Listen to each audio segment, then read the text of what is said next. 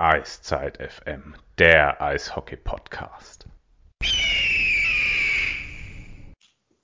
Einen schönen guten Tag, Eiszeit FM hier, euer kleines Familienprogramm zum Eishockey, zu den Adler Mannheim and All Things Hockey. Eiszeit FM bin ich, der Sven, und Eiszeit FM ist auch der Phil. Hallo Phil, schönen guten Tag. Hi Sven, grüß dich. Wir nehmen auf Dienstag, 15. Dezember, meine Uhrzeit gerade 19.22 Uhr. Ähm, die DEL startet am kommenden Donnerstag wieder mit dem allseits beliebten Spiel am Rhein entlang, Köln gegen Düsseldorf in die Saison. Die DL startet dieses Jahr in einem anderen Format, anderes Datum. Viele von euch wissen das natürlich. Ähm, wir wollen darüber reden. Wir haben uns gedacht, wir teilen das Ganze auf, wie die DL das dieses Jahr aufteilt, nämlich nach den Divisionen. Soll heißen, wir werden heute auf die Süd-Division nennen, was mal gucken.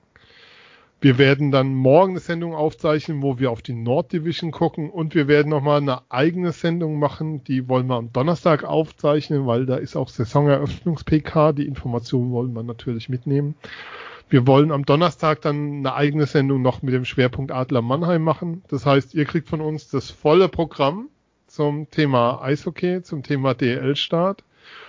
Und für die Süddivision begrüße ich als Gäste, weil Phil und ich können das natürlich nicht allein stemmen.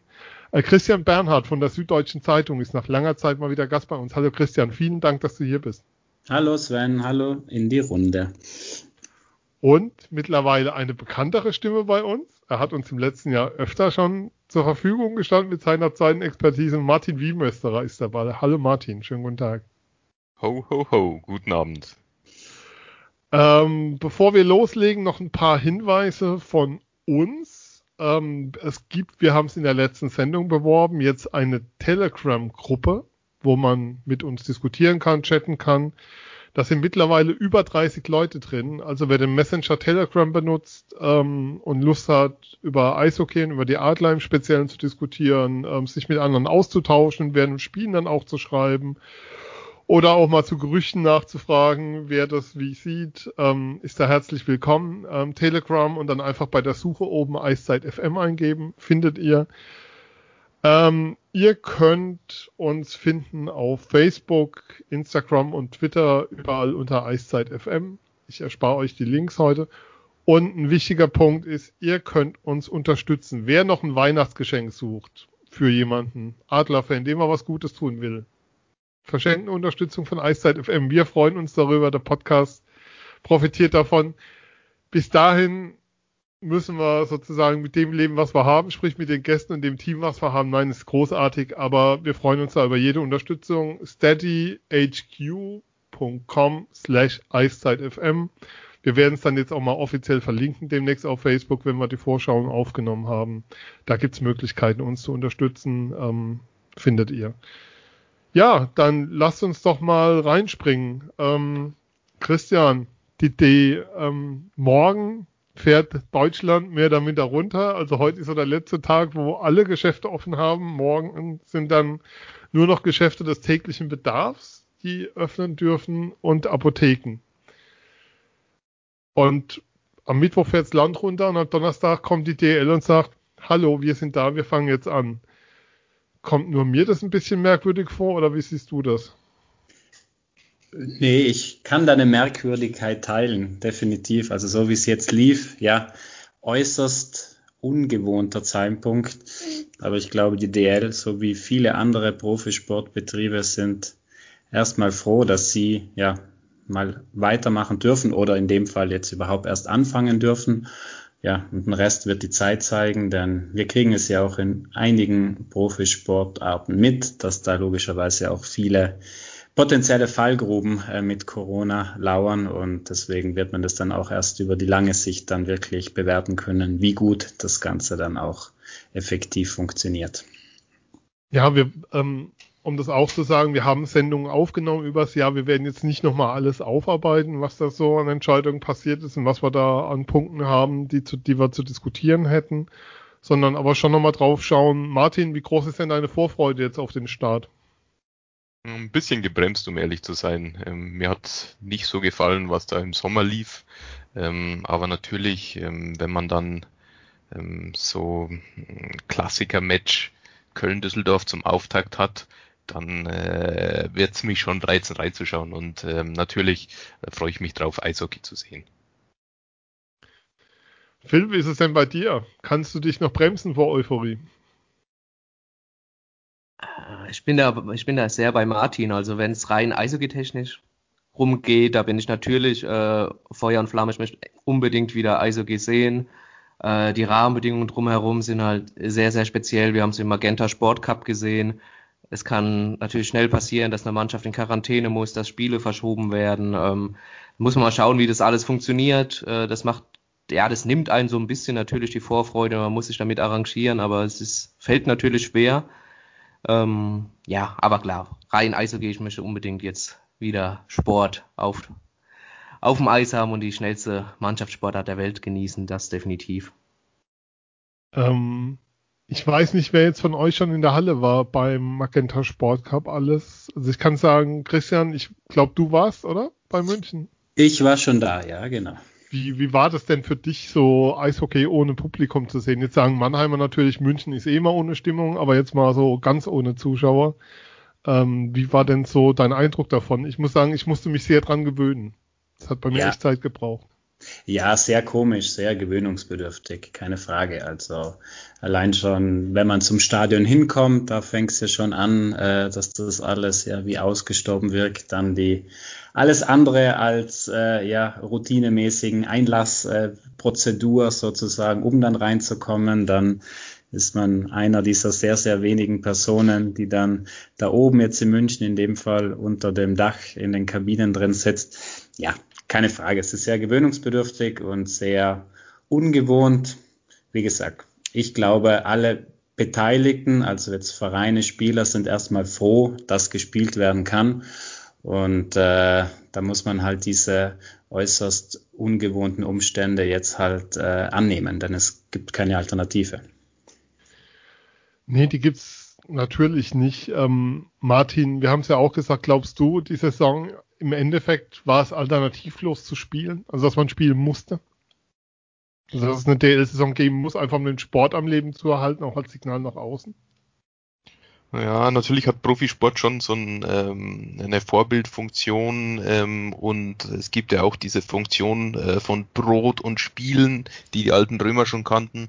Ähm, ich denke, äh, das darf man nicht unterschätzen, dass sich die Leute in der Quarantäne, also im Lockdown, jetzt nicht langweilen dürfen. Äh, ansonsten kommt man auf viele dumme Ideen. Ähm, gehe, ginge zumindest mir so. ähm, ich denke, ich denke schon, dass es wichtig ist, äh, dass gespielt wird, auch äh, um diese, naja, Ritualisierung zu erhalten. Äh, man ist einfach gewohnt, dass man äh, jedes Wochenende Eishockey sieht. Man, äh, als Sponsor ist man gewohnt, dass man jedes Jahr gibt. Wenn das wegfällt, dann könnte es für die Clubs schon äh, haarig werden, dass man wieder in diesen Zustand kommt, dass das äh, ganz selbstverständlich für die Fans und die Sponsoren ist. Denke, deswegen war schon die richtige Entscheidung, dass man spielt. Ich halte es auch für richtig, dass man lang gewartet hat, nur ähm, dass halt jetzt der Start mit, mit dem Lockdown sich mehr oder weniger äh, überschneidet, das äh, trifft es natürlich dann sehr blöd. Ähm, ja, Phil, wie ist es denn bei dir jetzt so vom Gedanken her? Ähm, ist es eine normale Saison? Also wirst du sagen, der Meister hat für dich den gleichen Wert wie sonst, wie die Jahre davor? Oder ist das schon für dich eine, wo du sagst, mal abwarten, wie sich entwickelt und dann nochmal abwarten, wie sich die Wertigkeit darstellt?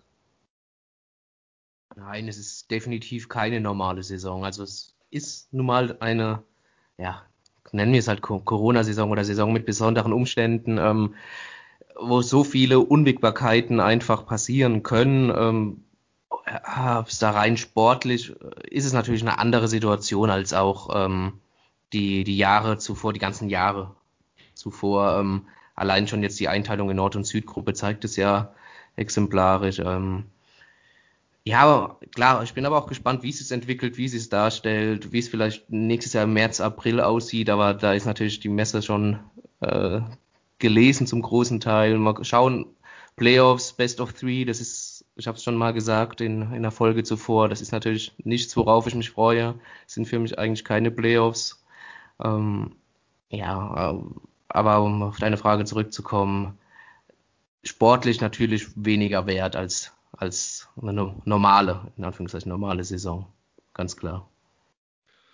Dann lasst uns doch jetzt mal auf die einzelnen Teams ein bisschen schauen. Das ist ja das, was wir hier heute tun wollen, gemeinsam. Ähm, und die Idee ist es, die Teams so durchzugehen, ähm, von unten nach oben, wie sie in der Endtabelle der vorzeitig beendeten Saison 2019-2020 standen.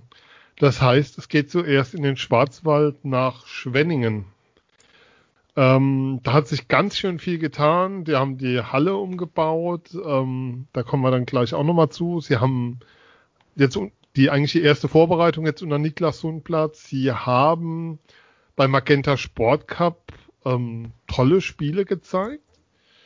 Ähm, Martin, kann Schwenning so ein Überraschungsteam werden, was man so gar nicht auf dem Schirm hatte? Ich werde, äh, ich werde mich hüten, das zu sagen. Äh, mein, ähm, ich erinnere mich noch an die äh, Vorjahrssendung, da hatte ich Schwenningen relativ gut eingeschätzt. Ähm, ich müsste die Tipps nochmal rausholen. Ich äh, nicht bitte nicht, bitte nicht. keine, keine Folter.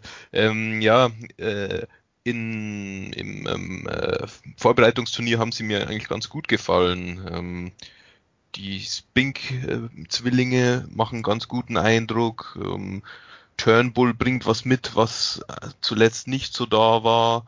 Ähm, Darren Olver erlebt seinen fünften Frühling ähm, und ja, auch, auch die, äh, der, der Torwart, ich glaube Ericsson heißt er, ähm, hat einen ganz guten Eindruck gemacht.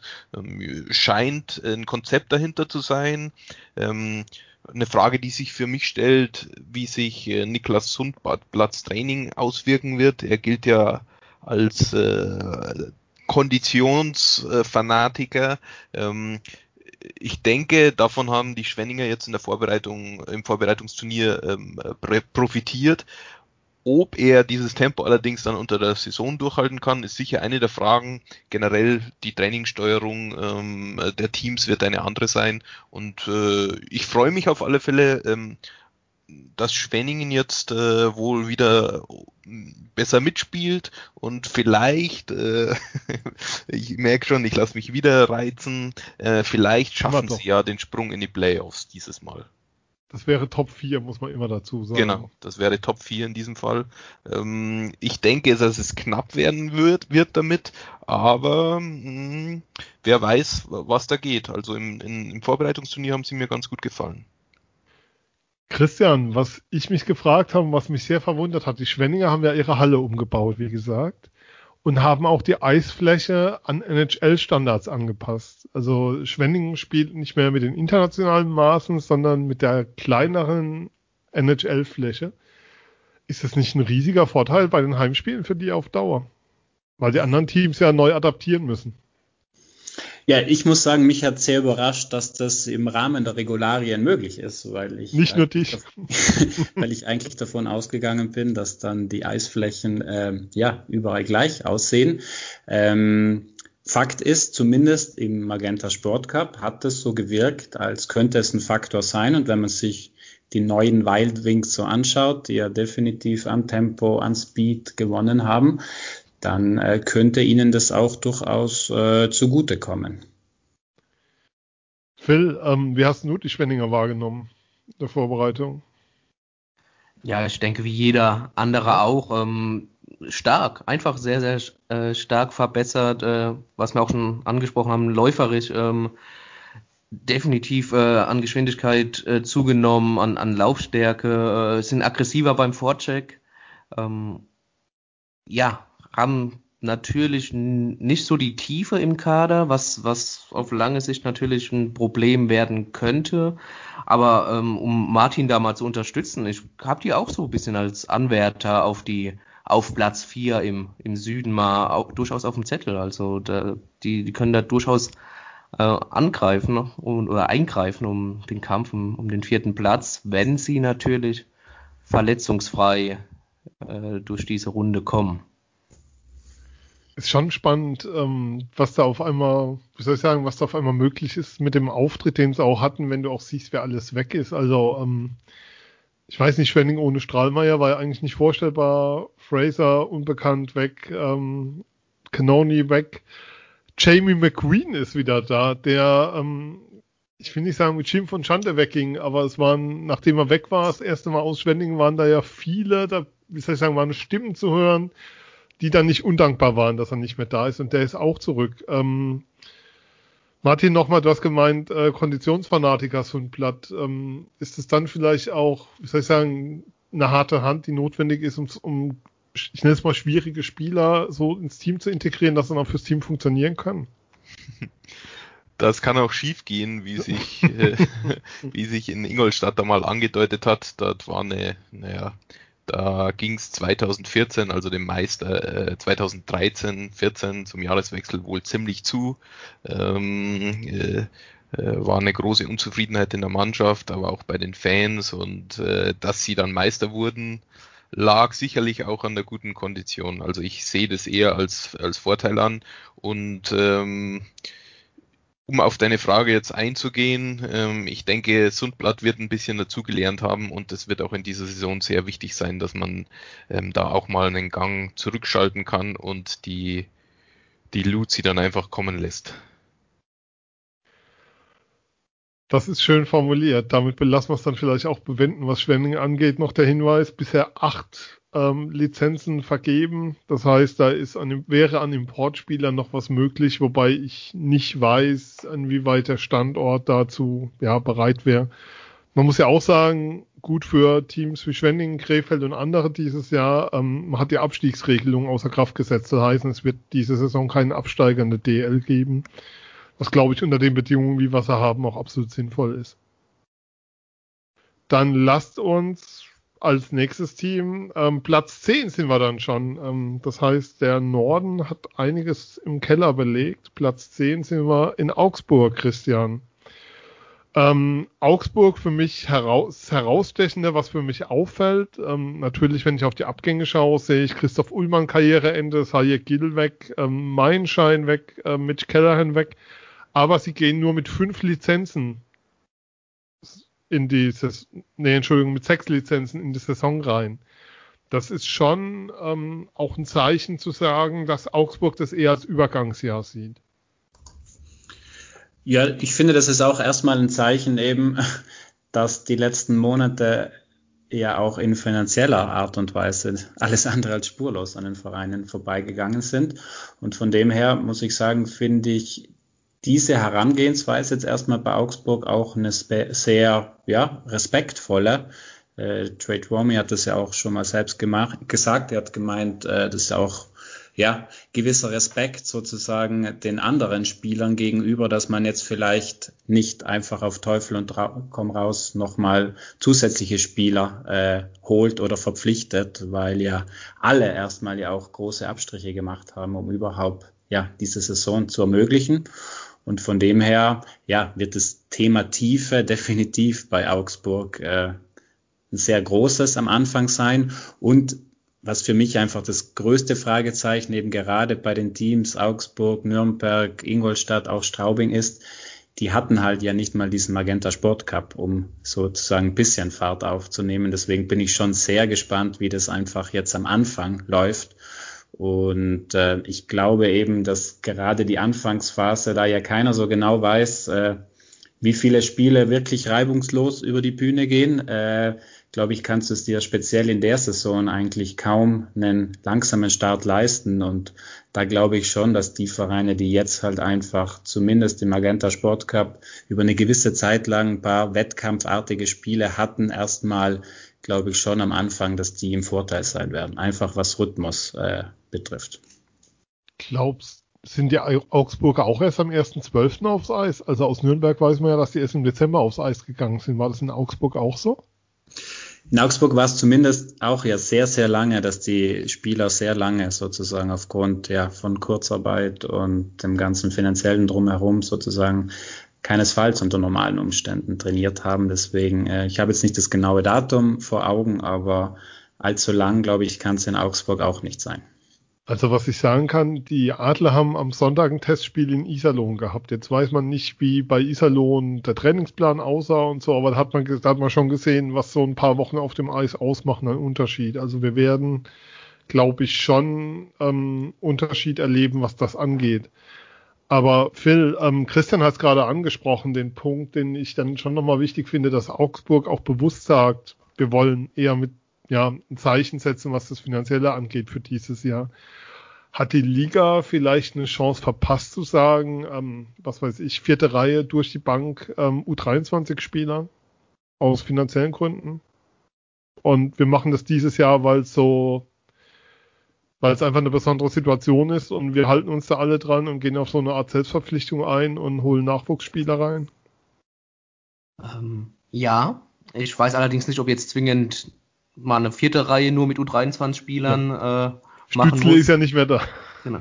ja, zum Beispiel. Gut, Stützle mal ausgeklammert. Bin ein großer Fan trotzdem davon, dass man die jungen Spieler gerne mal auch einen erfahrenen Spieler zur Seite stellt, um halt noch besser äh, einfach zu lehren. Ähm, ja, an, an manchen Standorten sieht man es natürlich, wie, wie Augsburg, die jetzt mehr auf, mh, auf die Jungen setzen. Ich meine, die, die Eisenmenger Brüder sind ja da auch zu nennen, gerade Maximilian Eisenmenger, die haben ja beide in, in Frankfurt gespielt, wurden in, in Schweden ausgebildet. Ähm, Maximilian hat 20 Tore gemacht. Der Magnus kam im Doppelpack mit dazu, sein jüngerer Bruder. Ähm, Samir Kabutli, Deutsch-Tscheche, hat jetzt die Saison auch drei Spiele in, in Memmingen gemacht. Äh, in der Oberliga hat er drei Tore und drei Assists auf seiner Habenseite. Kann vielleicht auch in der DEL für den einen oder anderen äh, Scorerpunkt dann sorgen. Ähm, aber ja, ganz grundsätzlich, ähm, klar, die, die, die Großen wie jetzt München, Mannheim, die haben eine, einen guten Unterbau, die können da immer wieder mal drauf zurückgreifen, sagen aber natürlich auch nicht, wir, wir setzen jetzt vermehrt auf die Jungen. Ähm, die anderen Clubs dahinter, äh, es ist, ist schwer zu sagen, man muss, man muss schauen, wie es läuft, aber ja, so grundsätzlich hätte man sich da vielleicht trotzdem gewünscht, dass der eine oder andere jüngere Spieler vielleicht jetzt schon im im festen Roster, im festen Kader dann einfach auftaucht. Das schon. Martin, beim Blick auf Augsburg fällt mir auf, dass da immer noch verdammt viele Spieler da sind von dem Team, das vor zwei Jahren für solche Furore gesorgt hat. Und wenn ich mir gerade die Abwehr anschaue, dann sind da schon noch viele Namen, ähm, wo ich denke, es liest sich nicht so schlecht. Ähm, für ein Übergangsjahr trotzdem eine Chance auf die Top 4. Da bin ich ein bisschen skeptisch. Ähm, klar, sie haben es geschafft, dass sie den äh, Drew LeBlanc, ähm, der eigentlich in Köln ja unterschrieben hatte, wieder zu sich zurückholen. Äh, es war ein bisschen Luxus, der Luxus des Sommers. Ähm, ansonsten, ja, also was gesagt wurde, stimmt schon. Man äh, setzt auf die Jungen, was auch gut ist. Das ist nicht nur solidarisch gegenüber den Spielern, sondern wahrscheinlich auch solidarisch gegenüber dem Steuerzahler. Äh, das darf man ja immer nicht vergessen. Ähm, ich finde finde den Weg gut, aber ich bin ehrlich gesagt nicht ganz so überzeugt, dass da ein Top 4 Platz in der Südgruppe rausspringt.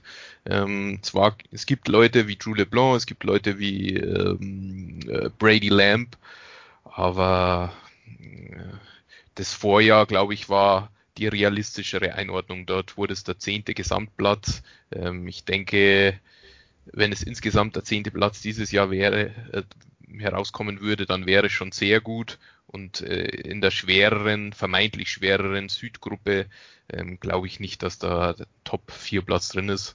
Ein Wort noch zu den, zu den Jungen. Ähm, also die Eisenmenger sind ja schon genannt worden, sind ganz gut. Und den Kabutli, den kenne ich noch aus Ingolstadt. Das ist ein sehr feiner Kerl und hat gutes Tempo. Den sollte man im Auge behalten. Also der ist eigentlich in der vierten Reihe fast verschenkt, weil er jetzt nicht so dieser massive Körperspieler ist, sondern durchaus gut mitspielen kann. Ähm, äh, der, äh, den sollte man schon im Auge behalten, ja. Okay, dann ähm, würde ich Augsburg abschließen, wobei eine Frage dann doch noch, Christian, vielleicht kannst du es mir beantworten. Ähm, oder Martin, wer mag. Ähm, Hauptgesellschafter bei ähm, Augsburg ist mit Lothar Siegel, meines Wissens nach ist der Mann Wirt ähm, jetzt in der Situation, ähm, wie soll ich sagen, wo bei München Red Bull dahinter steht, bei Köln Industrieller dahinter steht, bei Mannheim mit Daniel Hopp natürlich auch finanziell ganz andere Bedingungen sind. Wie kann ich mir das vorstellen, dass, dass ein Hauptgesellschafter ähm, sowas dann stemmen kann in Augsburg? Wer mag? Der gute Mann, äh, er hatte, ich glaube aktuell, er hat es jetzt nicht mehr, er hatte so ein Landrestaurant, äh, das erinnert tatsächlich äh, nicht unbedingt an DEL-Verhältnisse. Trotzdem war er einer, der sich äh, stark dafür einsetzte, dass die Münchner in die äh, DEL kommen und äh, da gab es ja dieses Drama um die verspätete Lizenzabgabe der Münchner. Da hat sich wohl der Lothar Siegel auch nochmal stark gemacht, äh, äh, dass die Münchner doch raufkommen. Klar, der denkt natürlich da auch an den eigenen Geldbeutel. Wenn München kommt, dann ist die Halle voll. Das ist ja der, der Erzrivale. Ähm, trotzdem, ja, das sind natürlich veränderte Verhältnisse, die sich jetzt da in der Liga äh, vorfinden.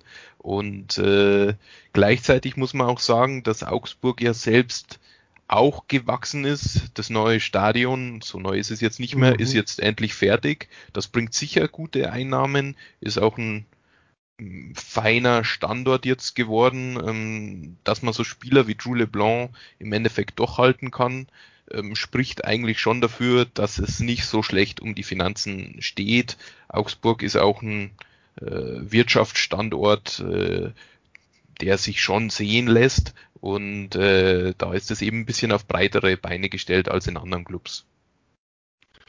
Okay, man muss ja auch nochmal dazu sagen, ähm, dieses Jahr keine Zuschauereinnahmen. Also die Vereine planen mhm. aktuell nicht damit, also frühestens zum Playoffs mit Zuschauern. Genau.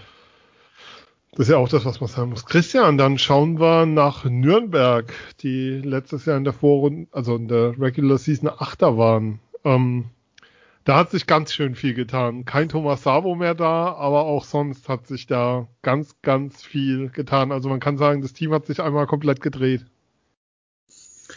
Ja, allerdings. Also da blieb wenig auf dem, auf demselben Stein und ja, ich glaube, das ist auch mit die größte Wundertüte. Ich meine, ihr in Mannheim wisst logischerweise am besten, äh, wie Frank Fischöder tickt und was der für Qualitäten mitbringt. Äh, ich bin einfach sehr, sehr gespannt, wie das ganze Konstrukt äh, jetzt läuft. Ähm, dieser deutsche Weg, dieser junge Weg, der ja, ja im Prinzip ja schon mitten der letzten Saison, als dann ja klar war, dass äh, Thomas Fabo ähm, sein Engagement zum Ende der letzten Saison äh, beenden wird, da ja eigentlich schon so mit eingeschlagen wurde.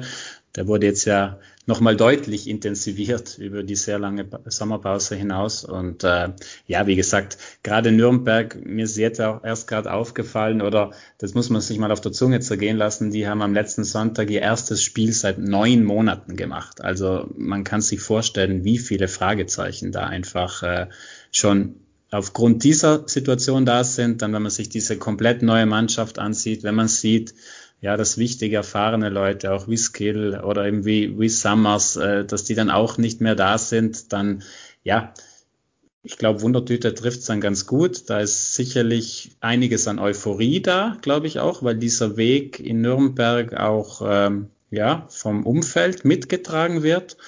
Und dass Fischöder, glaube ich, ein ja, hervorragend, herausragender Spielentwickler ist und gerade eben für diese vielen jungen Spieler wahrscheinlich mit der idealste Mann ist, glaube ich, steht außer Frage. Die Frage wird eben sein, wie kriegt man das dann, diese vielen Jungen, gemischt mit denen, mit den Patrick Reimers und so, die ja logischerweise noch da sind, oder auch mit einem Luke Adam, der logisch auch dann ja sicher eine Leaderrolle einnehmen muss. Und das wird sehr spannend sein zu beobachten, wie diese, ja, wie diese Verbindung miteinander klappt oder wie gut und wie schnell die eben klappen wird. Ja, Phil, Fischi in der DL, erzähl mal. Auf was können sich die Nürnberger einstellen? Du kennst ihn ganz gut. Äh, ja, hoch, hochinteressante Personalie. Freut mich natürlich persönlich auch äh, sehr für Fischi, dass er den Sprung geschafft hat in die DL. Ähm, ja, Meisterschaften am, am Stück gefeiert im Nachwuchs. Er ist natürlich sehr äh, fordernd, aber natürlich auch äh, fördernd gleichzeitig, wie ähm, Christian auch schon gesagt hat, wahrscheinlich der ideale Mann für die jungen Leute. Es wird sehr interessant sein, wie er sich dann in der DEL schlägt. weil da natürlich auch sehr erfahrene Cracks rumlaufen, gerade natürlich auch aus, aus Übersee, ähm, wie er die handhabt, wie er die handelt. Ich, ich glaube, dass vom Typ her, ähm, glaube schon, dass, dass er das äh, durchaus äh, hinkriegt. Ähm, bedient sich ja momentan auch nochmal beim Trainingsbetrieb äh, bei den Jungadlern. Bis Mitte Januar sind ja John Broder und ähm, Moritz Elias, der jüngere Bruder von Florian Elias, äh, nach Nürnberg gekommen. Äh, Moritz Elias hat auch gleich mal einen Assist gegeben im, im ersten Testspiel.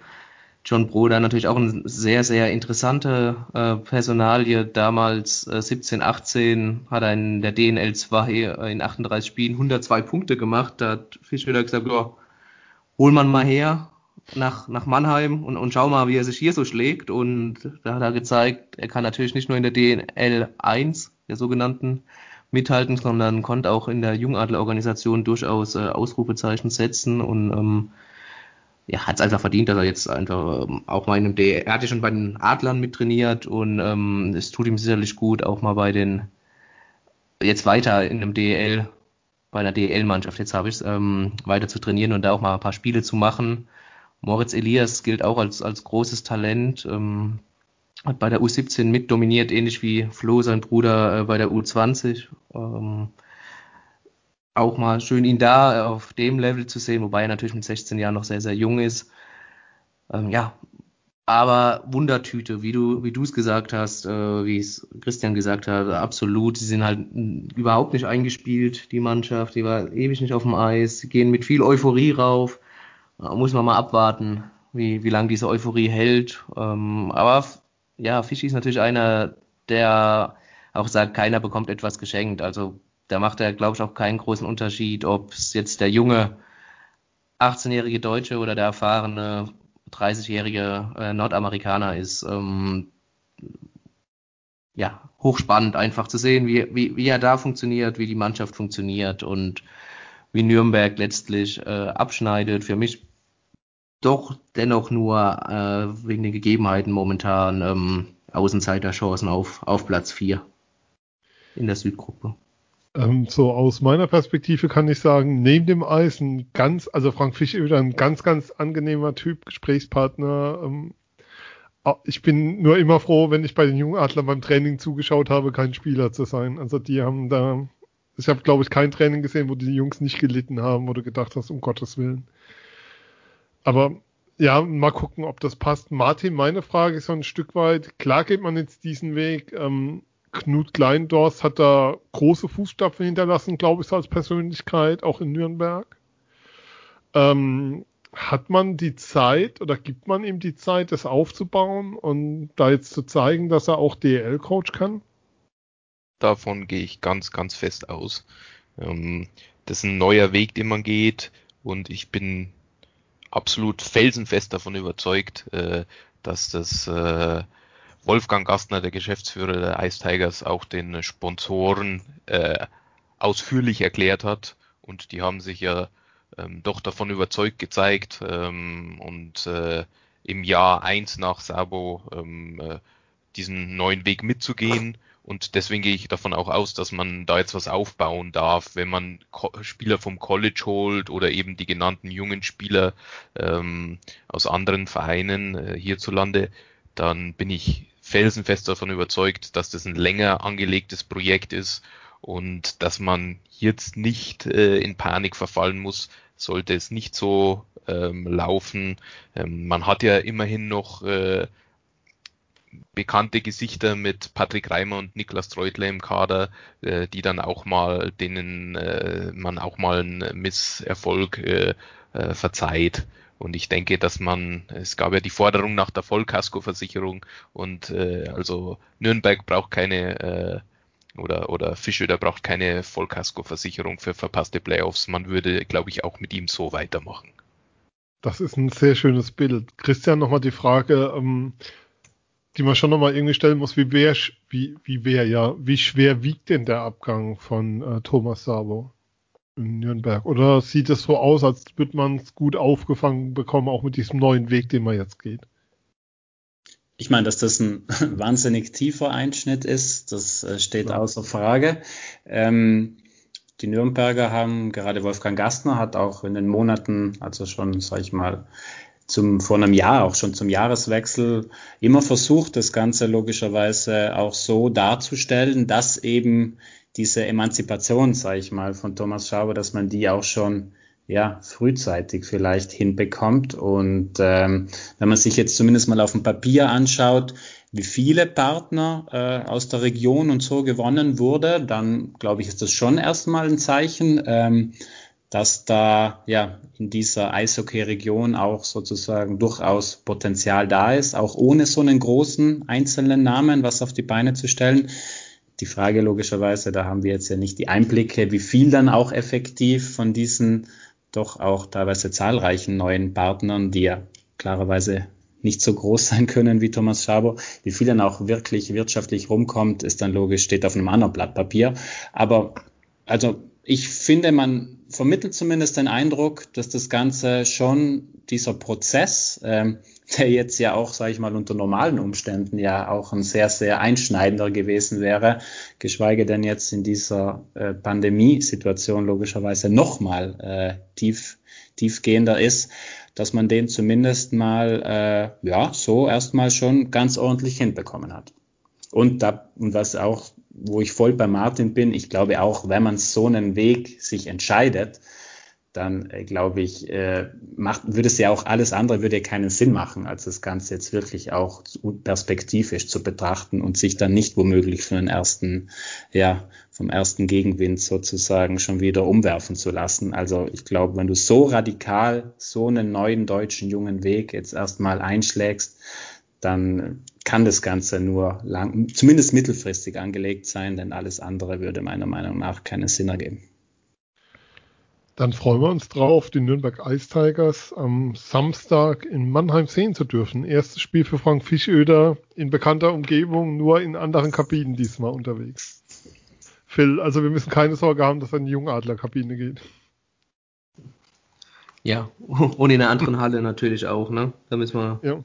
Wegweiser noch aufstellen. Aber ja, nee, alles gut. Alles gut. Nee, Samstag dann Auftakt für Nürnberg in Mannheim. Dann kommen wir zum Tabellensiebten der letzten Saison, ähm, dem ERC Ingolstadt. Und wenn wir über ERC Ingolstadt reden, dann lasst uns doch einen Elefanten, der im Raum schwebt, gleich mit rausnehmen. Ähm, Christian, ich weiß, dass du zu dem Thema gearbeitet hattest. Ähm, Testspiel Ingolstadt, Straubing, Daniel Pieta mit einer Geste ähm, gegenüber Sina Akolazzi, ähm, ja, Ende neun Spiele Sperre. Ähm, wie ordnest du das Ganze ein, was da vorgefallen ist? Ja, keine Frage. Äußerst heikles, äußerst emotionales Thema. Hm, ich glaube, das Beste ist, die Entscheidung wurde jetzt getroffen. Ähm, ich glaube, Daniel Pieta weiß am besten selbst, dass diese Geste äh, da nichts verloren hatte. Man könnte da jetzt logisch eben, wie es ja teilweise auch gemacht wurde, einen riesen Fass aufmachen, versuchen da reinzuschauen, äh, das Ganze aus verschiedenen Blickwinkeln zu, äh, zu beleuchten. Ich würde die Entscheidung jetzt erstmal so, wie sie getroffen wurde, auch annehmen. Das Einzige, wo ich mir vielleicht gedacht hätte, ist, dass vielleicht auch die Liga aus so einer ähm, Situation ähm, ja vielleicht auch etwas sage ich mal, tiefergehendes äh, zu dieser Thematik ähm, bringen hätte können. Vielleicht ist ja auch was auf dem Weg. Also das ist ja klarerweise, das Kapitel ist ja in keinster Weise noch abgeschlossen. Wie gesagt, ich, äh, das war logisch etwas, was gerade der ERC Ingolstadt ja so kurz vor diesem eh schon so äh, ungewöhnlichen Saison alles andere als gebraucht hat und äh, dementsprechend ähm, ja ist die Situation jetzt so. Es sind neun Spiele, da kann man sicher auch diskutieren, aber ich glaube, man sollte die Fakten so annehmen und ähm, hoffen, dass alle Beteiligten sozusagen ja das Bestmögliche daraus lernen und die bestmöglichen Schlüsse daraus ziehen. Die Liga hat morgen ihre Saisoneröffnungspressekonferenz. Ich nehme schon an, dass das dort nochmal Thema ist. Und wenn es die Formel 1 hinkriegt in solchen Staaten wie Bahrain und ähm, Russland gegen Rassismus zu demonstrieren, dann sollte man von der DL auch ein Zeichen erwarten, ähm, dass da was kommen wird und dass da noch was nachkommt und dass das nicht so stehen bleibt. Wobei ich auch sagen muss, ähm, und damit wäre das Thema, dann wollen wir zum Sport kommen. Ähm, ich fand die Erklärung von Dani Petter, die am Tag danach kam, eine, die in der seltenen Klarheit war, wie ich sie von Spielern in dem Zusammenhang sonst so gehört habe. Ähm, da gab's, da gab's schon deutlich peinlichere als das, was, was da zu hören war. Ja, aber ähm, dann lasst uns zum Sport kommen, Martin. Ist dir was von Goldadern in Ingolstadt bekannt? Weil wenn man sich so die Verpflichtungen anschaut, die Ingolstadt sehr, sehr spät getätigt hat, ich sage es bewusst schon dazu, sehr spät getätigt hat, dann ist die Frage, liegt da eine Goldader? Haben die da eine Ölquelle noch gefunden? Oder ist Larry Mitchell beim Umräumen noch auf Geldkoffer gestoßen, wo er Transfers tätigen konnte? Es liest sich sehr beeindruckend, was da passiert ist, muss man einfach sagen. Ja, es liest sich so. Allerdings äh, muss man dazu natürlich auch äh, erklären, wie der Markt derzeit aussieht. Äh, es geht ganz einfach ähm, Angebot-Nachfrage. So ist es auch in diesem Fall. Ähm, es gibt in Nordamerika äh, Ungewissheiten, welche Liga spielen wird. Ähm, es gibt einfach viele Spieler auf dem Markt. Ähm, auf die man zugreifen kann. Ähm, Larry Mitchell hat sich da ausführlich darauf vorbereitet, auf den Moment, dass er das äh, Go kriegt, dass er verpflichten kann. Und er hat da ganz ordentliches äh, Kaliber geholt. Ähm, ich denke, ähm, ja, ich weiß nicht, ob man, ob man äh, den ERC als Geheimfavoriten nennen kann, wie es jetzt in der aktuellen Eishockey News zu lesen ist. Ähm, ist sicher ein guter Kader, aber der muss sich eben erst einspielen und diese Zeit hat man in, in dieser Saison eigentlich nicht. Und ja, muss man mal sehen, wie der komplette Neuaufbau denn dann funktioniert. Vom Papier her, da gebe ich dir recht, liest sich schon sehr fein. Auch Larry Mitchell hat ja gesagt, dass er äh, dort Leute in die DEL geholt hat, die im Normalfall wohl eher nicht in die DEL gekommen wären, sei es aus finanziellen oder als perspektivischen Gründen. Ähm, ja, aber so einen äh, jungen Mann wie äh, Dawes, dem eine NHL-Karriere prognostiziert wird, in der DL zu sehen, das ist schon fein. Ähm, genauso ähm, so Leute wie Storm, äh, der Däne oder Palmu der Finne sollten, sollten schon jeden Fan vor den, vor den Bildschirm locken. Also ich freue mich da schon, äh, ist gut Speed drin, ähm, äh, es ist ein, ist ein bisschen eine Umstellung ähm, des ERC-Stils, aber man kann sagen, Mitchell ist seit 2017 im, im, Amt und er hat jetzt wirklich ein Team nach seinen Vorstellungen beisammen, dass er da in diesem Sommer auch ein bisschen Glück hatte ähm, und von der Markt, äh, Marktsituation profitiert hat, kommt dann halt dazu. Ja, aber das liest sich schon ähm, gut. Also wir müssen auch nochmal drüber reden. Ähm, ich frage dich nochmal, Martin, was ist denn jetzt eigentlich mit Timo Pielmeier? Ist der weiter beim ERC Ingolstadt angestellt? Weil es hieß ja, er ist nicht mehr Teil des Kaders, weil er den Gehaltskürzungen nicht zustimmen wollte. Genau, aber er steht nicht im weiter, Kader, aber mein Stand, bezahlt, oder wie? mein Stand ist, dass er weiter bezahlt wird. Also von der Vertragsauflösung ist mir nichts bekannt. Ähm, ich bin mit Timo nicht befreundet, ähm, aber ähm, wir haben ein gutes Verhältnis und ich habe nichts äh, gehört, dass der Vertrag aufgelöst worden wäre oder dass er sich, dass er einen neuen Arbeitgeber hätte oder ähnliches. Das glaube ich nicht. Ähm, darum ist der Stand wohl der bekannte. Pielmeier ist äh, auf der Payroll, aber ähm, nicht im Kader. Ähm, für alle, die sich gerade wundern, weil du sagst, ähm, du bist mit Pielmeier nicht befreundet, aber ein gutes Verhältnis, das kann man ja ruhig sagen, du hast früher für den ERC Ingolstadt gearbeitet, das ist ja kein genau. Geheimnis. Genau, ja. Mhm. Ähm, zu Petrus Palmo der Hinweis, ähm, Jan Axel Alavara heute im Interview mit der Mannheimer Morgen. Palmo ist ein Spieler, den die Adler auch gerne gehabt hätten. Allerdings kam der jetzt zu einer Zeit auf den deutschen Markt, wo die Adler nicht zuschlagen konnten, nenn ich mal. Und er deshalb nicht in Betracht kam. Äh, Phil, Ingolstadt schon, schon eine Granatenmannschaft, wenn man schaut. Wayne Simpson gehalten, klar, Maury Edwards, Topscorer ähm, im Defensivbereich abgegeben, aber da ist schon, schon eine ganz schöne Qualität da aufs Eis, die da jetzt kommt. Ja, die Qualität ist definitiv, da haben wir es ja davor gesagt. Ähm, ob das dann auch so auf dem Eis passt, das, das, das wird man sehen. Ähm, ich meine, gerade wir in Mannheim kennen Mannschaften, die viel Qualität auf dem Papier haben, aber dann äh, wenig Qualität auf dem Eis. Ähm, aber klar, es, es liest sich gut. Ähm, haben auch den, den schönsten Namen der ganzen Liga im Team. Momentan jetzt aber in Edmonton bei der U20 WM Enrico Henrik Morales. Äh, Freue ich mich schon drauf. Ähm, ja, wie gesagt, sie sind, glaube ich, auch in der, in der Verteidigung äh, deutlich mobiler geworden als jetzt noch in der vergangenen Saison. Haben ja schon den ein oder anderen Hingucker Simpson gehalten, Pieter natürlich im Sturm Palmu, Sturm, haben, die haben wir ja alle schon angesprochen. David Elsner in der, jetzt gerade auch äh, den ersten ein, zwei Testspielen äh, mit ja, beachtenswerter Frühform. Aber ähm, ich glaube, ja, der Martin oder Christian hat es ja schon getan, kann da noch äh, eher was zu sagen. Äh, sind ja unsere Ingolstadt-Experten hier dann auch. Aubry auch dabei. Ähm, ja, ähm, Christian Ingolstadt sowas wie ein Geheimfavorit dieses Jahr dann doch schon. So kann man so weit gehen. Ist natürlich noch sehr früh, aber ähm, schon eine Mannschaft, wo du sagst, mehr als Top 4 im Süden. Ja, wie ihr auch gesagt habt, auf dem Papier schaut das sehr, sehr gut aus. Ich bin halt wirklich sehr gespannt. Ingolstadt ist ja auch eine dieser Mannschaften, die ja erst vor, ja, sag ich mal, vor wenigen Tagen überhaupt erst äh, den Spielbetrieb aufgenommen hat.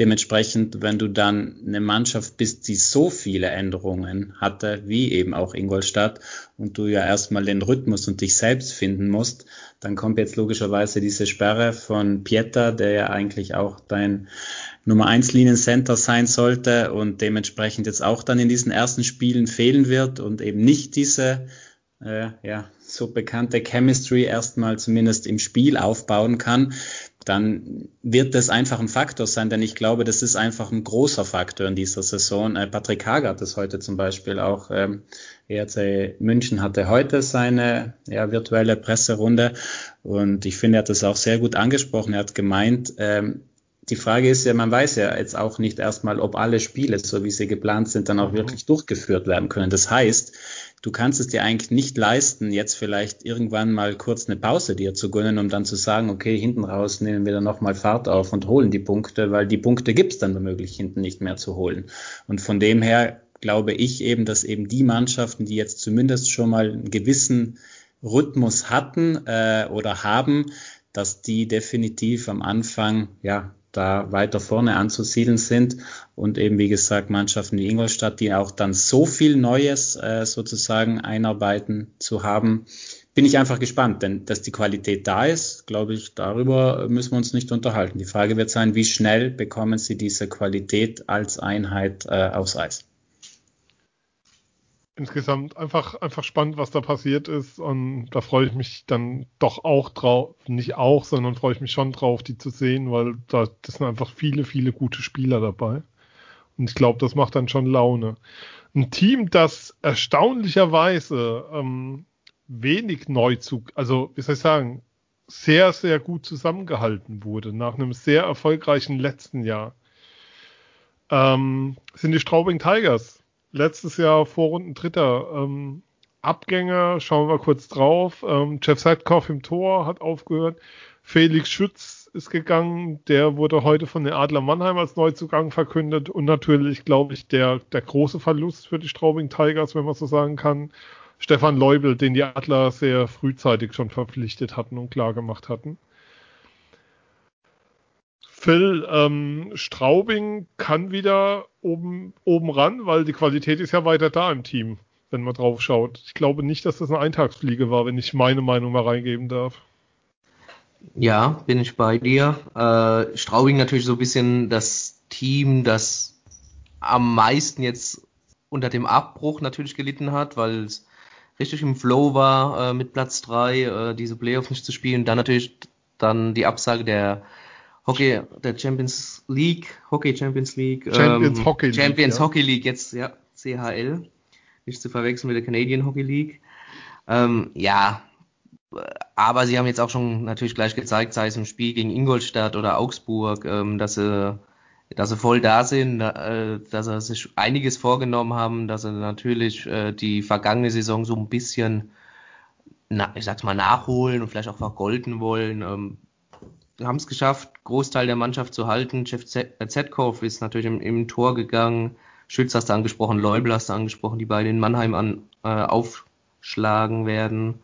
Ähm, aber ja, Qualität ist nach wie vor da und sie sind ja auch erst seit gut drei Wochen jetzt im Training und ähm, haben da doch schon sehr, sehr, sehr viel Biss gezeigt. Die ersten vier Testspiele auch gewonnen. Ich glaube, mit, mit Straubing ist definitiv zu rechnen, ja.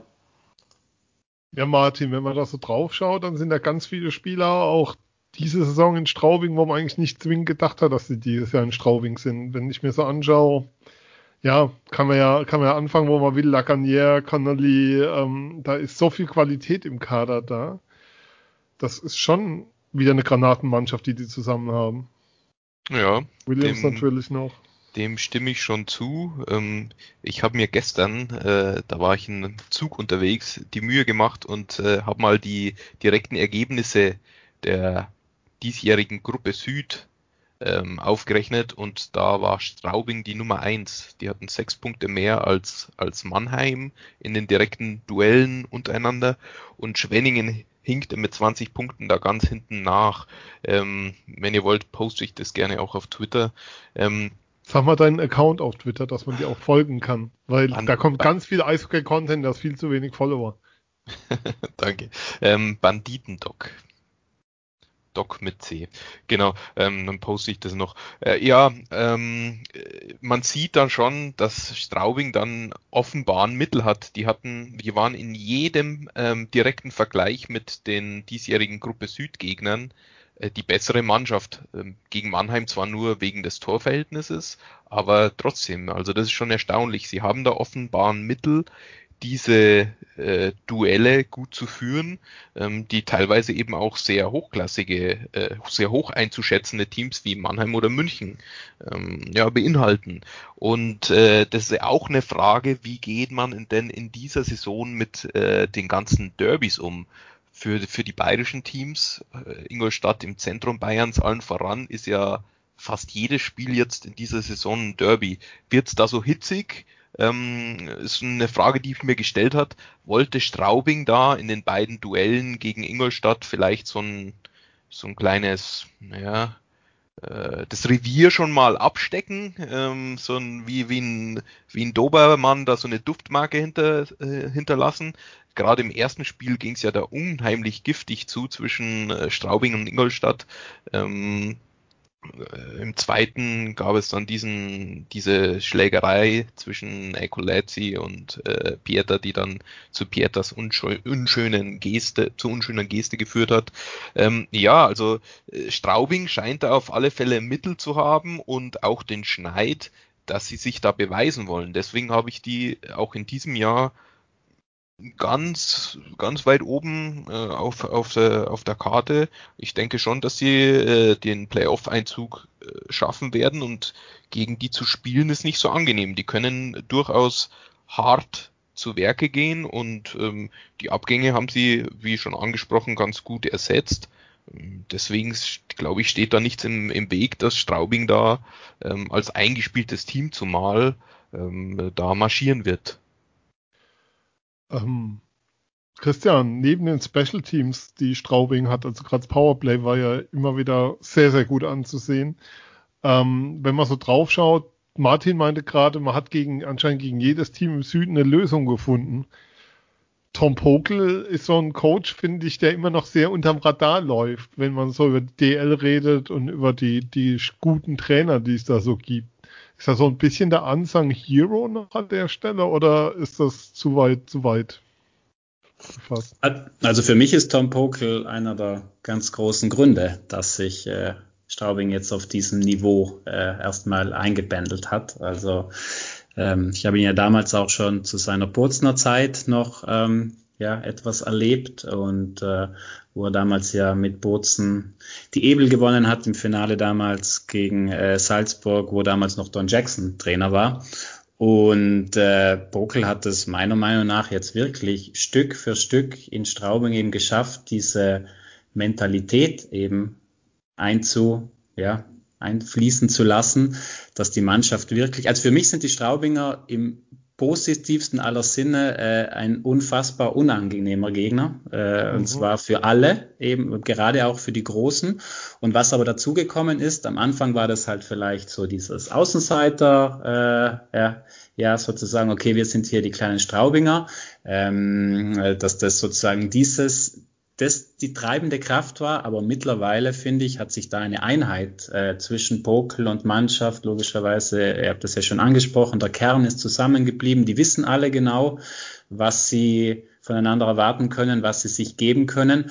Und jetzt ist auch, finde ich, und das sieht man der Mannschaft auch an, ähm, ja, dieses Bewusstsein auch da, dass wir die nicht nur ärgern können, sondern dass wir die auch eben, wie der Martin ja auch, der eine Statistik angesprochen hat, regelmäßig vor Probleme stellen können. Und ich glaube schon, dass dadurch, dass der Kern ja so zusammengehalten wurde und die Mannschaft nach dem ja für sie überragenden äh, Hauptrunde logischerweise letztes Jahr, dass die auch so ein bisschen dieses so ein Unfinished Business äh, Gedanken, glaube ich, mit sich mitträgt und sagt, okay, gut, letztes Jahr wurde uns das irgendwie durch die Pandemie genommen, die Champions Hockey League wurde uns auch genommen, aber wir schauen uns jetzt alle in die Augen und eigentlich sind wir so gut wie alle noch hier dann lasst uns einfach versuchen, das Ganze dieses Jahr wieder weiter so fortzuführen. Und deswegen glaube ich schon, dass die, ja, wie man es jetzt ja auch schon in den ersten Spielen gesehen hat, mit ihrer Emotionalität, mit ihrer Körperlichkeit äh, und mit ihrer Eingespieltheit und auch Klasse da definitiv äh, ein Wörtchen äh, mitreden können. Die große Frage auch hier, wir haben es angesprochen, es gibt keine Zuschauer.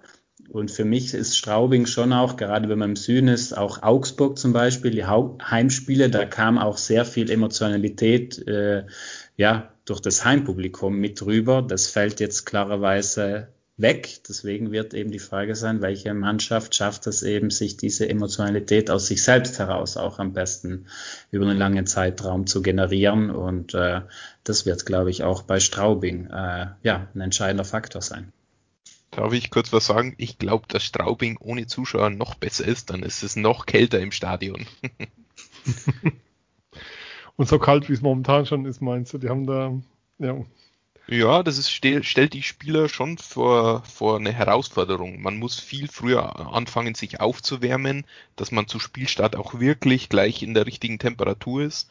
Und äh, Spieler, die sich da auskennen, mh, mm, oder ja, das regelmäßig äh, betreiben, die wissen, wie sie damit umgehen müssen. Und äh, Straubing kommt in den ersten zehn Minuten immer raus wie die Feuerwehr, zumindest äh, in den Spielen, die ich von Straubing äh, so sehe. Ähm, und da muss man als Gastmannschaft bereit sein. Und wenn es jetzt noch kälter ist, da die Zuschauer fehlen, dann könnte es schon nochmal eine Stärke sein. Aber es war nicht ganz ernst gemeint. Also das Straubinger Publikum ist natürlich auch ein Faktor, was Straubing äh, da so ausmacht. Ja klar, da gibt's da gibt's Hallen. Ähm, wir haben es im Fußball festgestellt, ähm, dass der Wegfall der Zuschauer so ein bisschen, also wie soll ich sagen, den Heimvorteil nivelliert. Also die, die Punktausbeute der Heimteams ist geringer, als sie war. Was ich mich frage, Phil, jetzt sind wir gerade mal kurz an dem Punkt. Ähm, glaubst du, dass der Wegfall der Zuschauer so ein bisschen die Emotionalität rausnehmen wird und dass wir deshalb weniger Strafen sehen werden? Ich sag mal so, die Linie in den Testspielen, der Schiedsrichter ließ jetzt nicht drauf schließen, dass wir weniger Strafen sehen werden. Nee, äh, diese Linie war ja eher sehr klein gehalten, also dass, dass da wirklich ziemlich alles gepfiffen wurde, äh, was man pfeifen konnte. Ähm, solange eine Linie da ist, ist mir das aber, ist mir das aber völlig recht. Mir ist das lieber, das habe ich ja schon mal gesagt, als äh, wenn mal hier das pfeife ich mal und aber fünf Minuten vor Schluss pfeife ich dieses Foul dann nicht mehr, was ich in den ersten fünf Minuten des Spiels gepfiffen habe. Ähm, ja, kann sein. Kann sein, dass das bisschen vielleicht die Emotion verloren geht. Klar, natürlich. Ähm, die Hitzigkeit der Fans fehlen. Da kann schon mal sein, dass das ein unnötiger Stockschlag oder mal ein Fausthieb, also oder ja die berühmte übertriebene Härte ähm, da mal ausbleibt und dass es da weniger Strafen gibt. Aber das ist jetzt reine Spekulation. Ja, wir werden es sehen. Das ist auch ein interessanter Punkt, äh, den mal zu verfolgen und mal zu schauen, ob es dann wirklich so ist, dass weniger Strafen in, in, in dieser Kategorie dann ausgesprochen werden und ausgesprochen werden müssen. Martin, das ist eine Aufgabe für dich, was die Statistiken angeht, an den Vergleich zu führen. Absolut, absolut. Was, was, was ich mir äh, noch notiert habe äh, in Vorbereitung auf heute, ähm, wird es weniger Trainerentlassungen gehen, geben. Es ist ja schon so ein gewisser Faktor des Publikum. Also wenn du weißt, äh, das Publikum wird sich beim nächsten Heimspiel gegen dich stellen, dann ist es vielleicht so ein Entscheid mit, mit äh, Kriterium, nachdem du eine Entscheidung triffst, ob du jetzt am Trainer festhältst. Wenn du keine direkte Folge in, durch einen Fanstreik oder so zu befürchten hast, dann tust du dich leichter, zumal gerade ja die Kasse nicht so voll ist. Und deswegen könnte ich mir vorstellen, dass, dass es auch da so einen Faktor geben könnte. Ja, also das glaube ich auch, dass da dieses Jahr deutlich weniger passieren wird, weil dieser ja, dieser, dieser Druck einfach raus ist und weil du halt auch finanziell andere Themen hast, als jetzt noch einen weiteren Trainer zu bezahlen, also außer vielleicht in Krefeld. Aber, ähm, Entschuldigung, da muss es sein. Ähm, ja, ich glaube, dass, dass das viel rausnehmen wird, ähm, was, was diese Themen angeht. Das ist ein guter Punkt. Werden wir auch mal drauf achten. Ein Trainer, der bombenfest im Sattel sitzt, ähm, wahrscheinlich so fest wie nur noch ein anderer in der Liga, ähm, ist Don Jackson in München, Christian. Ähm, beim EHC hat sich eigentlich gar nicht so viel getan um den Kader herum, muss man sagen. Und die sind wieder klarer Favorit dieses Jahr. Für mich ist das mit Abstand der tiefste Kader in der Liga. Ja, es ist auf jeden Fall ein Kader, der sich sehen lassen kann. Ich glaube, darüber kann man sich schnell einig werden. Ja, also, dass die Münchner auch dieses Jahr wieder äh, nur die aller, allerhöchsten Ansprüche haben, steht außer Frage. Hm man sieht ja auch ähm, Dominik Cahun, der ja bisher als Leihspieler noch dabei war, der sich jetzt dann langsam aber sicher auf den Weg Richtung Nordamerika machen wird. Äh, wenn du dann einen Kalle Kossila äh, äh, sozusagen mhm. dafür holst oder und auch ähm, Don Jackson heute im Prinzip auch so durchklingen hat lassen, dass der im Prinzip sozusagen der Ersatz für Cahun sein soll, ja, dann sagt das logischerweise schon vieles über die Möglichkeiten aus, ähm, die München hat. Eine Laie von den ähm, Toronto Maple Leafs. Ja, das mal und, kurz in Relation setzen, ja. Genau. Und nee, wie gesagt, vieles ist gleich geblieben. Äh, die Münchner, das darf man auch nicht vergessen, die hatten jetzt ja nicht nur den äh, Magenta Sport Cup, sondern die hatten davor ja auch schon zehn Vorbereitungsspiele. Also München hat schon 17 Spiele äh, bestritten in den letzten Wochen und Monaten, bevor es jetzt überhaupt losgeht. Also wenn eine Mannschaft sozusagen auf Spielniveau sich eingrooven konnte, dann sind es die Münchner. Und klar, wenn man sich jetzt auch die Spiele äh, angesehen hat, ich möchte die Spiele des Magenta Sport Cups gar nicht zu groß äh, bewert, äh, zu groß einschätzen, die sozusagen äh, den sportlichen Wert. Aber wenn du dir die Angriffsreihen anschaust, wenn du siehst, dass Borg äh, Parks und Vokes ja sich schon sehr gut kennen. Äh, Kastner, ähm, Kastner, Hager, Elis äh, auch schon eine Chemie haben und äh, zum Beispiel Mauer und Gogula jetzt wunderbar funktioniert haben, jetzt zwar kein Kahun mehr haben, aber womöglich daneben Kosila, ja, dann ist da halt einfach schon wahnsinnig viel Qualität da. Das Red Bull-Umfeld hat es, glaube ich, den Münchner Spielern so gut wie möglich ermöglicht in diesen letzten ungewohnten Monaten sozusagen das aus Spielersicht so weich wie möglich sozusagen diese Ungewissheit äh, ja, wahrzunehmen und hinzubekommen, diese komische Zeit. Und von dem her, ja, ist ja klar, dass München auch in dieser Saison nur ein Ziel hat und das lautet klarerweise die Meisterschaft. Martin, München auch für dich so das Team mit dem, ja, wie soll ich sagen, an dem, an dem muss man vorbei, wenn man einen Titel holen will? Ja, würde ich schon sagen. Ähm, München und Mannheim sind sicher ähm, so die Teams, die man auf dem Schirm haben muss, wenn man über die Meisterkandidaten redet. Aber ähm, ich würde auch zustimmen, so was, was äh, Christian ähm, erzählt, der ist ja da direkt dran für die Süddeutsche Zeitung.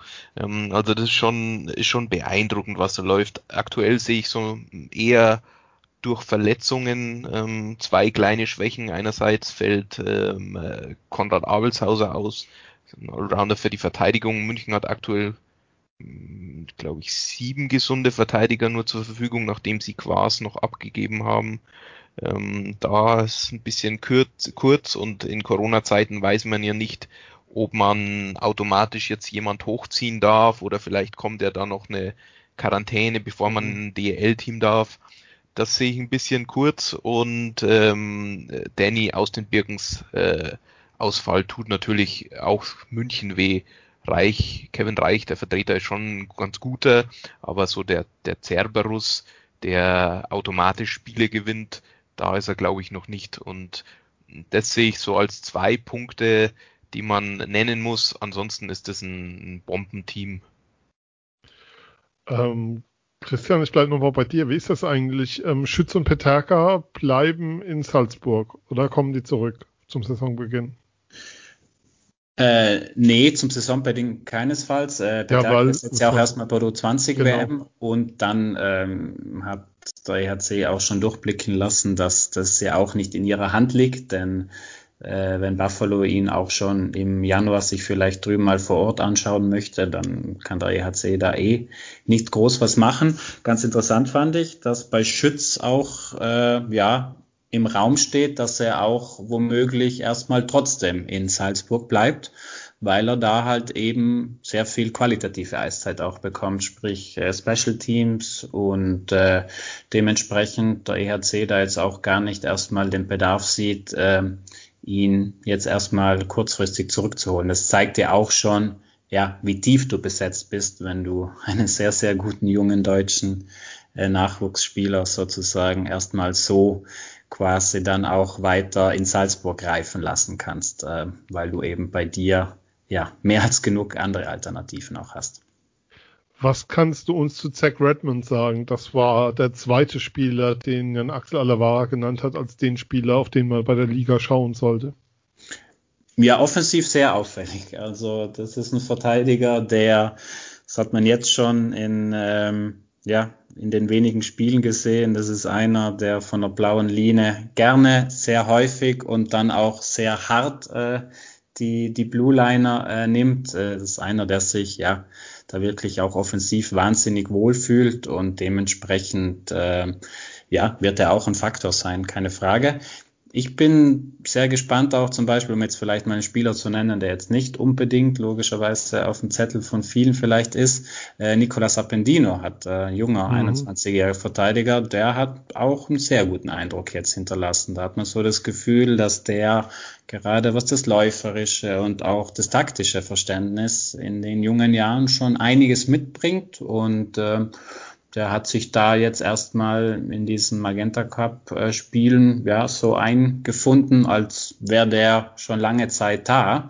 Äh, und das eben, Martin hat ja vorhin angesprochen, das zeigt halt auch, wenn du dann einen wie Quas dann auch, sage ich mal, ohne große, ja, Murren oder ohne großes Bedenken dann einfach weiterziehen lässt, dann zeigt das ja auch, dass der in diesen ersten Wochen und Monaten, äh, obwohl er ja neu mit dabei ist, schon einen sehr, sehr guten Eindruck hinterlassen hat.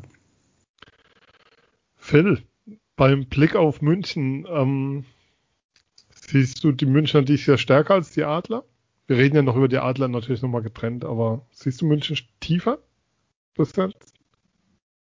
Ja, Stand jetzt ist München die Mannschaft, die am, am besten, was Ta äh, Kadertiefe betrifft, besetzt ist, definitiv. Also du hast es ja auch schon in einer Frage mal anklingen lassen. München ist die Mannschaft, die es zu schlagen gilt, wenn man diesen Titel in der Saison holen möchte. Ganz klar. Ähm, ja. Auch, auch ein, wenn wir gerade bei der Defensive waren, ähm, Appendino, ja, ehemaliger Kapitän der Junghaie, war ja in den vergangenen Jahren ähm, in den US-Nachwuchsligen jetzt unterwegs, ist ja nicht der Größte, hat von der Körpergröße natürlich, äh, hat er aber immer schon läuferisch äh, herausgestochen. Aber auch ein Luca Zitterbart, äh, der vergangene Saison äh, auch immer wieder zum Einsatz kam, hat mir jetzt auch zumindest mal bei den Magenta Sport Cup Spielen, die ich so äh, verfolgt habe von München, immer äh, gut gefallen. Und ja, auch die Offensive ist, ist das Nonplusultra der Liga. Eingespielt, hohe Qualität, unglaubliche Tiefe, äh, wenn man es sich erlauben kann, noch einen Schütz in Salzburg weiterhin zu parken, was ja für beide Seiten wohl eine Win-Win-Situation ist, dann sagt es doch schon einiges Justin aus. Schütz müssen wir noch kurz dazu sagen, für alle, die sich gerade wundern. ja, nicht der Felix. Das äh, nicht der Felix. Und auch nicht Simon. auch nicht der Simon aus Ingolstadt, ja. ja, aber ähm, ja, gibt es noch was zu sagen, was ihr unbedingt sagen wollt? Weil dann sind wir eigentlich mit den Teams im Süden durch. Soweit. Ich kann euch aber natürlich nicht rauslassen, ohne euch einen Tipp abzuringen, wer die vier Teams sein werden, die es in die Playoffs schaffen. Ohne Platzierung nur vier Teams. Phil, ich fange mit dir an. okay, ähm, ja klar. Ähm, München, Mannheim im, im Süden definitiv. Straubing habe ich auch auf der Rechnung und Ingolstadt und dann. Das sind schon vier. Das sind vier, ja, aber vielleicht entscheidet sich ja noch zwischen Straubing, Schwenningen habe ich doch allem noch so, gebe ich noch eine Außenseiter-Chance. Das ist noch so als Zusatzpunkt, ja. Christian, wer wären denn deine vier? ich bin ein großer Freund von äh, Prognosen. Not. Ähm, ja. dementsprechend äh, in der Saison noch viel schwieriger. Ja, machen wir es kurz. München-Mannheim, glaube ich, äh, müssen wir nicht groß drum rumreden. Ähm, Straubing sehe ich im Moment, obwohl es eben keine dieser intensiven Vorbereitung hatten, trotzdem auch ja schon äh, aufgrund ihrer Konstanz, ihrer Kaderkonstanz sehr weit. Ja, dann fehlt noch einer, wenn ich jetzt richtig mitgezählt habe. Ja. Ich sehe es da auch erstmal auf dem Papier, äh, Ingolstadt der Favorit darauf, aber ich sehe Schwenningen, muss ich auch sagen. Ähm, ähm, die haben einen sehr, sehr guten Eindruck hinterlassen, fand ich auch. Äh, die haben auch bei Don Jackson Eindruck hinterlassen äh, in den zwei Spielen im, im Cup und äh, deswegen äh, glaube ich, dass die da schon auch rankratzen können. Martin. Es ist Weihnachtszeit. Ähm, wir sind alle miteinander im Frieden und ich sehe das genauso wie meine äh, beiden Kollegen. also für mich ich ist möchte genau das sagen, was mein Vorredner gesagt hat. Wir hatten keinen Vorredner. Oh, ähm.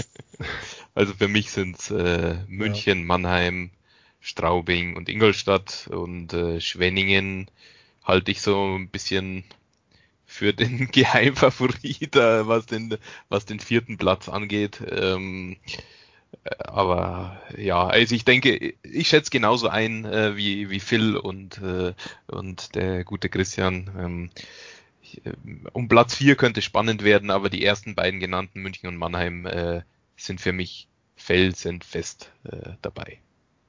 Was man natürlich auch nochmal dazu sagen muss, wir gehen, wir tun jetzt hier so, als würde uns eine normale Saison erwarten. Ich glaube, wir alle in der Runde wissen, dass es keine normale Saison geben wird. Wir haben es ja im Vorbereitungsturnier schon gesehen. Wer letzte Woche auf den DL-Spielplan geschaut hat, gesehen, am einem Spieltag waren drei Spieler, am nächsten waren vier. Das wird uns auch in der DL mit Sicherheit erwarten. Ähm, deshalb die Prognosen bitte mit Vorsicht genießen. Aber ich gehe natürlich auch mit München-Mannheim. Und ich gehe mit Ingolstadt und Schwenning. Ich lasse Straubing mal drauf. Einer muss ja mal abweichen hier, sonst ist das die Straubinger werden jetzt das Maskottchen aufs Eis schicken und werden ja. eine Eiszeit FM beerdigen. Du, äh, es gab doch mal, weil Straubing benachteiligt wurde, war doch diese, diese Nummer damals nach dem, genau. nach dem Foul von. Also liebes Straubing, seid mir nicht böse. Ähm, es kommt von Herzen. Ihr könnt gerne das Gegenteil beweisen. Wir freuen uns da sehr drüber. Wo ich mich auch sehr drüber gefreut habe, war an die Zuhörer da draußen, dass ihr zugehört habt. Vielen Dank aber vor allem für eure Zeit. Vielen Dank, Christian Bernhard von der Süddeutschen Zeitung. Ich erwähne es nochmal. Ja, danke. Vielen Dank an euch. Vielen Dank auch an Martin Wiemöster. Martin, nochmal vielen Dank an dich für deine Zeit, wie immer. Danke, hat sehr viel Spaß gemacht. Gerne wieder. Und ähm, bevor ich jetzt den Phil noch verabschiede, sage ich nochmal, dass ihr uns auf Instagram finden könnt, dass ihr uns auf Facebook finden könnt, dass ihr uns auf Twitter finden könnt und dass ihr uns bei Telegram finden könnt. Wenn ihr da in die Gruppe reinkommen wollt, mitdiskutieren wollt, freuen wir uns sehr drüber. Und ihr könnt uns unterstützen bei steadyhq.com slash eiszeitfm. Ähm, und jetzt kann ich sagen, danke Phil für deine Zeit. Ja, auch danke dir Sven und natürlich von mir auch nochmal vielen, vielen Dank an unsere Gäste heute. Hat viel Spaß gemacht. Ja. Ähm, und von mir auch nochmal der Hinweis, das war die Vorschau auf die Südgruppe der deutschen Eishockey-Liga. Wir werden morgen die Vorschau auf die Nordgruppe aufnehmen als Teil 2. Und dann der dritte Teil wird die Vorschau sein, die sich nur mit der Adler Mannheim nochmal in einer eigenen Sendung beschäftigt. Das heißt, es gibt viel zu hören für euch die Woche. Wir freuen uns, wenn ihr dabei bleibt. Bis dann. Tschüss.